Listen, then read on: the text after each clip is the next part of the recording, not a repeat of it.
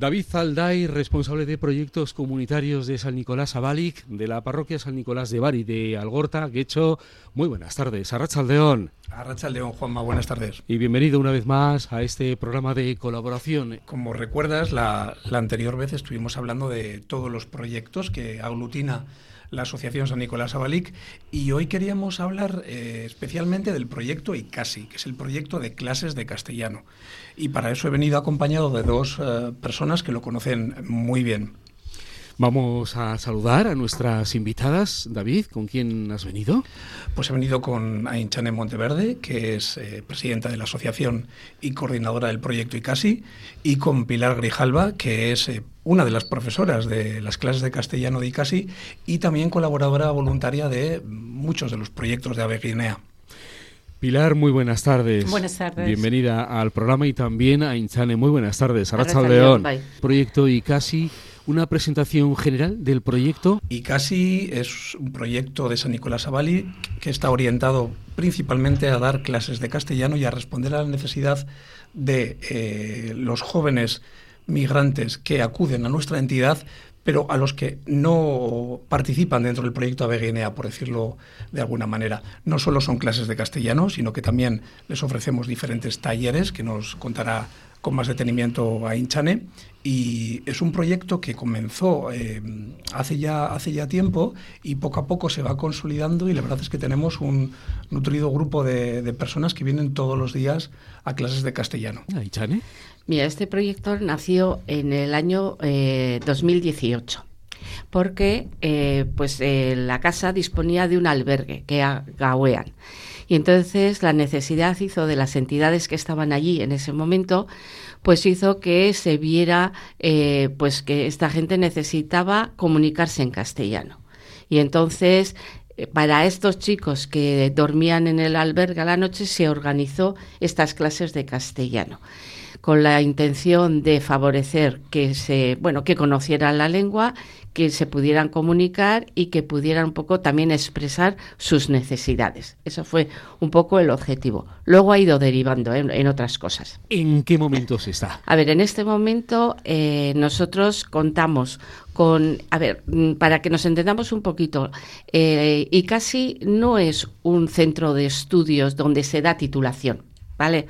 Eso todos los voluntarios, y Pilar lo sabe, pues tenemos eh, eso bastante claro.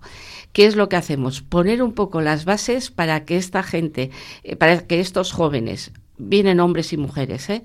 que vienen a las clases de castellano, puedan empezar a comunicarse. Y luego lo que les favorecemos es el que, o les pedimos que vayan a las EPAs, a las educaciones para adultos. ¿Qué nos ocurre? Que los jóvenes vienen con distintos recorridos, ¿verdad, Pilar? Claro, claro. Depende de, de dónde vengan y, bueno, la situación que tengan también aquí. Eh, muchos han pasado muchas penalidades para llegar hasta aquí y la verdad es que vienen con muchos intereses de mm, bueno de prepararse de entender el idioma de integrarse dentro de lo que es la, sociedad nuestra eh, para poder evolucionar y vivir en otras condiciones de las que han vivido en, sus lugares de, de nacimiento vamos inicialmente fue gente que muchas veces pues venía con un nivel de estudios bajito precario ¿eh? Con estudios primarios, a veces sin saber, eh, pues incluso leer y escribir en su propio idioma. Pero esto ha ido cambiando. Es decir, ahora nos encontramos con gente que tiene sus estudios secundarios, incluso bachillerato. Y hay gente que ha empezado sus primeros años de carrera en su país de origen. Entonces eso nos supone un reto, que es el de decirles, venga, os ayudamos a que os comuniquéis, pero tenéis que hacer un recorrido. Vuestro proyecto de vida no puede ser solo la educación de adultos, tiene que ser desarrollaros desde donde estabais. El idioma es una dificultad, es verdad. Os ponemos un primer apoyo, pero luego tenéis que caminar y os ayudamos a caminar en ese apoyo. Y para eso, bueno, pues eh, hay que tenerles un poquito cuidados y bueno, aun estando viviendo eh, como muchos en la calle, pues eh, atendidos y viendo las necesidades que se van creando día a día. ¿eh? Entonces ahí eh, lo que hacemos es bueno pues intentar también que la documentación que tienen bueno pues la legalicen Eh, intentamos también, eh, bueno, pues que tengan la tarjeta sanitaria para poder acudir en el momento de que tengan alguna, eh, bueno, pues alguna alteración de salud. Y bueno, ese es otro papel que hacemos con ellos, acompañarles eh, más que nada porque ellos todavía no tienen el nivel de castellano en el que se pueden desarrollar en, en cualquier tipo o organismo que tengamos que acudir con ellos. Sí, acompañamiento además porque en este itinerario, que es un itinerario personal, en su mayoría no tienen una red de apoyo. Eso es. ¿Sabes? Eh, el apoyo somos nosotros, somos los voluntarios de las clases y, y San Nicolás Abalic. Es decir, el apoyo en el referente. Yo muchas veces cuando tienen alguna cosa, pues le digo a, a, a David, eh, este chico necesita no sé qué o los propios voluntarios también le dicen eso. Oye, que, que podemos eh, intervenir, que necesita estas cosas, que nos ha pedido mantas, que nos ha pedido eh, ropa, que nos ha pedido no sé qué. Pues en ese sentido, pues intentamos hacerlo, ¿verdad, David? Como bien ha dicho Enchane, además de este acompañamiento lingüístico, eh, hacemos un acompañamiento personalizado, es decir, nos sirve para identificar cuál es la situación real de muchos de estos chicos, qué mm, dificultades pueden tener en cuanto a gestiones básicas y, y, en ese sentido el voluntariado es una parte imprescindible del trabajo de nuestra entidad. No solo las profesoras y profesores que están dando clases de castellano, sino también dentro de esas clases eh, los espacios de conocimiento que se, generan para luego poder hacer, para hacer un acompañamiento eh, y apoyar a esos jóvenes en diferentes gestiones. Pilar, por ejemplo, es una voluntaria que nos puede contar ella su experiencia. Eh, está también en una comisión de gestiones donde, eh, además de tratar las cosas propiamente de las clases de ICASI, se, se decide un poco qué proceso seguir con algunos de los chicos o qué trámites es necesario eh, acompañarles. Sí, bueno, eh, primordialmente, primero eh, que tengan los documentos necesarios para poder acceder a cualquier recurso que tenemos aquí pues, para todos los habitantes de, de, del País Vasco, ¿no? Y bueno, pues para que ellos los consigan, bueno, pues intentamos primero mirar a ver, muchos de ellos han venido sin pasaporte. ¿Eh? Eh, primero porque se lo han dejado allí, eh, otros porque lo han perdido durante el camino y los caminos han sido muy largos, con lo cual viviendo en la calle, pues todos sabemos que bueno, pues puede haber muchos robos, muchos asaltos y ellos han ido perdiendo documentación, con lo cual eso es bastante complicado. Lo primero que tenemos que hacer, bueno, pues es eso, ponerles la, intentar que tengan un pasaporte. ¿eh?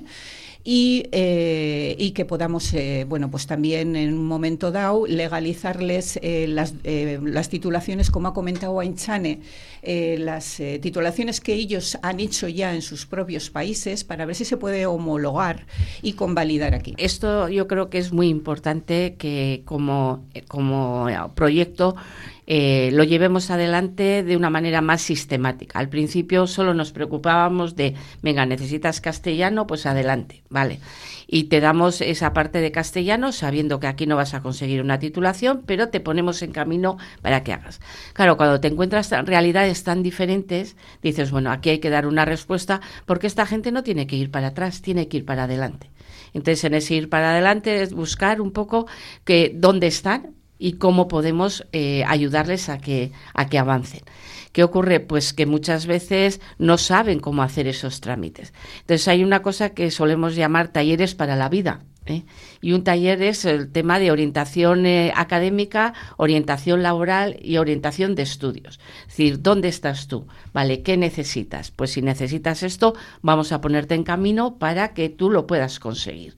Y entonces ese es un trabajo añadido a lo que es dar las clases de castellano, es decir, a lo que es dar el castellano. Los participantes, las participantes en este proyecto ICASI. Tenemos eh, muchas nacionalidades es verdad que lo que más abunda es del mundo magrebí, pero tenemos brasileña, filipino, argelinos, eh, pakistaníes, eh, pakistaníes iraquíes, iraquíes. Es, es, decir, un poco de todas estas nacionalidades, ¿vale?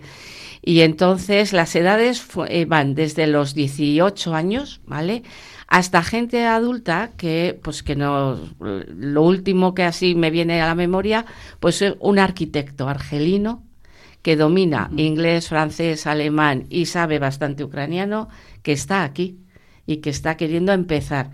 Nosotros le hemos puesto una vía, pero esta persona tiene que ir eh, caminando. O sea que, y es un señor de cincuenta y tantos años. Y luego tenemos, todavía seguimos manteniendo eh, algunas personas ucranianas porque en el curso pasado tuvimos un colectivo de 48 personas, mujeres y hombres ucranianos a los que les dábamos clase.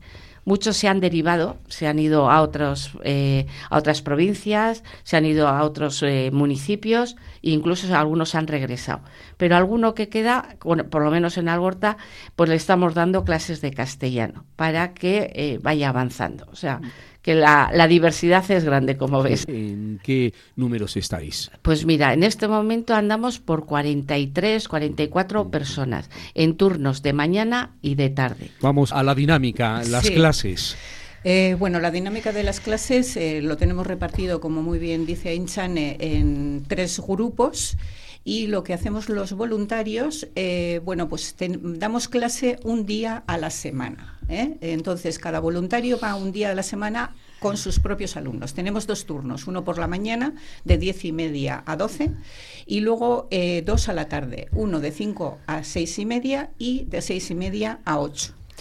Entonces, eh, tenemos tres clases y, eh, como he comentado, cada día vamos un profesor, lo cual, mm, bueno, no sé, a mí me parece que es eh, bastante bueno porque ellos se acostumbran también a oír a diferentes profesores y entonces yo creo que es mm, para ellos es mucho mejor, porque aunque tenemos una metodología todos la misma, pero mm, cada uno luego tiene su, su, propia forma de dar las clases y bueno, eso yo creo que para ellos les enriquece bastante. Mira, normalmente hemos hecho como una evolución. Empezamos preparando unos materiales, eh, luego nos, bueno, nos acoplamos a un material que era el nivel A1, que se dice más o menos, y eh, últimamente hemos empezado con un tema de comunicación oral porque, a ver, estas personas no necesitan tanto la gramática. ¿Verdad? Que es muchas veces por donde se ataca el aprender un idioma. Necesitan comunicarse. Que luego sepan hacerlo bien y que tengan un nivel de estructuración de la frase y que lo puedan eh, expresar mejor, vale. ¿Qué ocurre? Que muchos de ellos que igual están estudiando en la EPA o que están estudiando en algún, pues en Ocharcoaga, en la EPO o en Peñascal, están haciendo algunos grados de ciclo medio y así, pues quieren eh, los verbos. Es decir, tenemos una batalla con los verbos. Bárbara, ¿por qué quieren los verbos? ¿Por qué quieren los verbos? Pues yo creo que es que para ellos es, es imprescindible el poder expresarse y en vez de hablar con infinitivos, que bueno, sería lo lógico lo que hacemos todo el mundo cuando empezamos con un idioma, pues ellos eh, quieren algo más y entonces están muy interesados con los verbos que tenemos en castellano, que efectivamente son muy complicados, pero bueno, intentamos hacerlo lo mejor que podemos. Eh. Pero bueno, e, es verdad que lo que trabajamos es sobre todo el tema de la comunicación oral, el que se sepan expresar y contar las cosas bien el que puedan escribir o puedan redactar cosas muy sencillas, ¿vale? Nosotros somos un complemento a lo que luego están haciendo en otros sitios, porque es verdad que los que están estudiando eh, en la escuela profesional, en la EPO o en Peñascal, a la tarde muchas veces están recibiendo clases de apoyo. Esto es una cosa que hemos empezado este año y que dinamiza David. Efectivamente, em, las clases de apoyo que, damos por la tarde no solo son clases de castellano, sino también clases eh, de apoyo a nivel académico. Hay muchos chavales que están estudiando grados medios, grados superiores, otro tipo de formación y que, y que necesitan ese acompañamiento por parte de alguna persona voluntaria para pues, apoyarles un poquito a la hora de de mm, afrontar esos estudios que están realizando, porque además de la propia dificultad de lo que es la formación, se junta la dificultad del idioma, con lo que es una, es una tarea que muchas veces es, es costosa. Además, hay una cosa que el año pasado empezamos así muy tímidamente, pero este año está un poco cogiendo más fuerza y hay que seguir avanzando en ello, que son las parejas lingüísticas. Es decir, el que un alumno eh, pues quede un espacio de tiempo eh, con un voluntario para comunicarse, para aprender a hablar de diferentes temas. Y eso nos permite dos cosas. Por una parte, que se integren más con la comunidad en la que están viviendo, que el voluntariado también eh, vea que estos jóvenes necesitan muchas veces un acompañamiento no solo del castellano, sino de explicarles la realidad cultural, la realidad social de lo que aquí estamos, de lo que compartimos y vivimos aquí, para que se vayan integrando y para que se vayan conociendo. Establecer esos lazos entre el voluntariado y el alumnado significa que muchas veces esas barreras que hay pues de ciertos prejuicios van desapareciendo porque eso significa que eh, se van conociendo, que van viendo sus necesidades y, y sus realidades. Entonces, esas parejas lingüísticas es hablar castellano. ¿De qué? De lo que ellos consideren.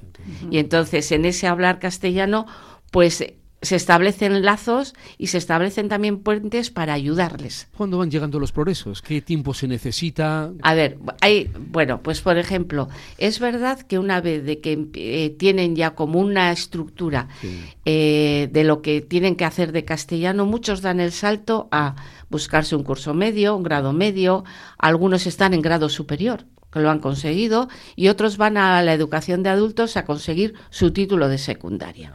Para nosotros entonces es cuando hemos... Eh, cuando hemos triunfado, es decir, cuando hemos ganado. Cuando nos sentimos satisfechos. Cuando nos sentimos de que... satisfechos de que personas que venían no. sin ningún referente, con unas grandes dificultades para comunicarse, a veces con procesos migratorios en los que han sido, eh, han sufrido mucho, sean capaces de decir, oye, es que yo quiero tal, venga, pues vamos a buscarte eh, que vayas a un sitio vamos a intentar que te... Y se, y se buscan los recursos. Es decir, son personas que también descubren, descubren una cosa, que aquí es necesaria la titulación para trabajar, cosa que pensaban que no, que venir aquí y se trabajaba.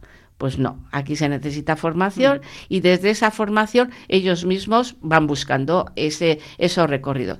Entonces, hay mucha variedad de alumnado durante el año. Por ejemplo, ahora en enero, pues ha habido muchos alumnos que han empezado cursos ya de la Ambide, cursos en, en, la EPO, cursos en Peñascal. Pues para nosotros eso es un triunfo en el sentido de que hemos conseguido que esta gente se vincule con seguir aprendiendo. Y ahora pues volvemos a empezar con otras personas.